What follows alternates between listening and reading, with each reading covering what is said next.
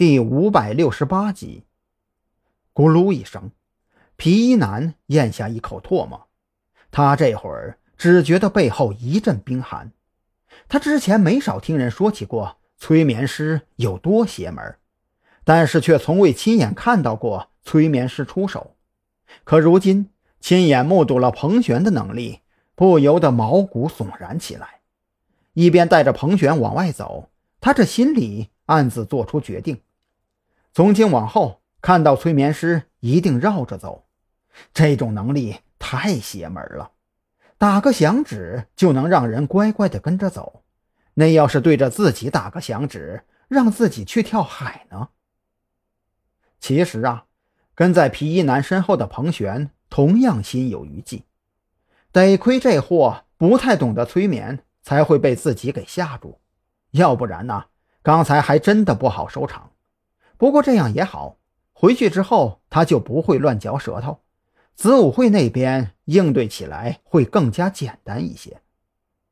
张扬可没有心情去琢磨这些有的没的，他一边伪装成被催眠的状态，木愣愣地跟在二人身后，眼睛的余光却是不停地瞟向四周，想要看看。子午会在海上的交通工具到底是什么？可是任由张扬怎么寻找，海面上波涛涌动，除了那些用缆绳固定在岸边的渔船之外，没有任何船只停靠在岸边。就在张扬暗自纳闷的时候，皮衣男站在海边，掏出手机打了个电话出去，也没见他对着手机开口讲话，只是拨通了号码之后，稍等了几秒钟。就直接将电话挂断。皮衣男的电话刚刚挂断，港口附近的海面忽然喷出几股水流，一艘民用观光潜艇缓缓浮出水面。潜艇，张扬心里那叫一个郁闷。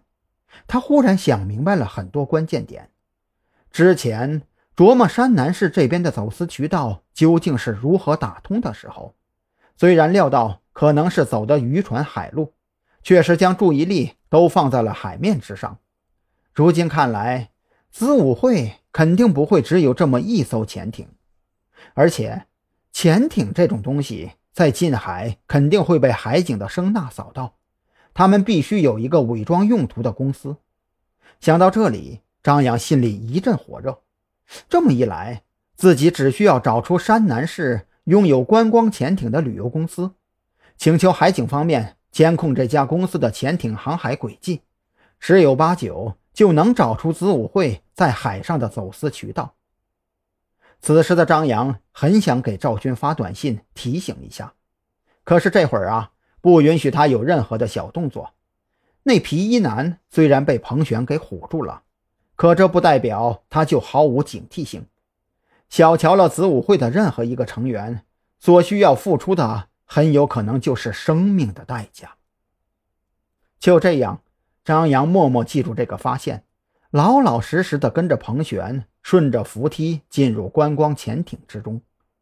因为是民用的观光潜艇，所以这艘潜艇的体积并不大，比中巴车还要更小一些。船舱内更是只能乘坐四到六名乘客，下潜深度估计不会超过五十米。等张扬在彭璇身边坐定，那个皮衣男或许是为了讨好彭璇赔罪，主动凑上来帮张扬系好安全带，这才陪着笑脸坐在他们对面。彭璇对此显得非常淡定，这说明他已经不是第一次乘坐这种观光潜艇了。张扬现在更好奇的是，这艘潜艇到底会带自己去什么地方？是附近某个海岛，还是某个隐藏的据点呢？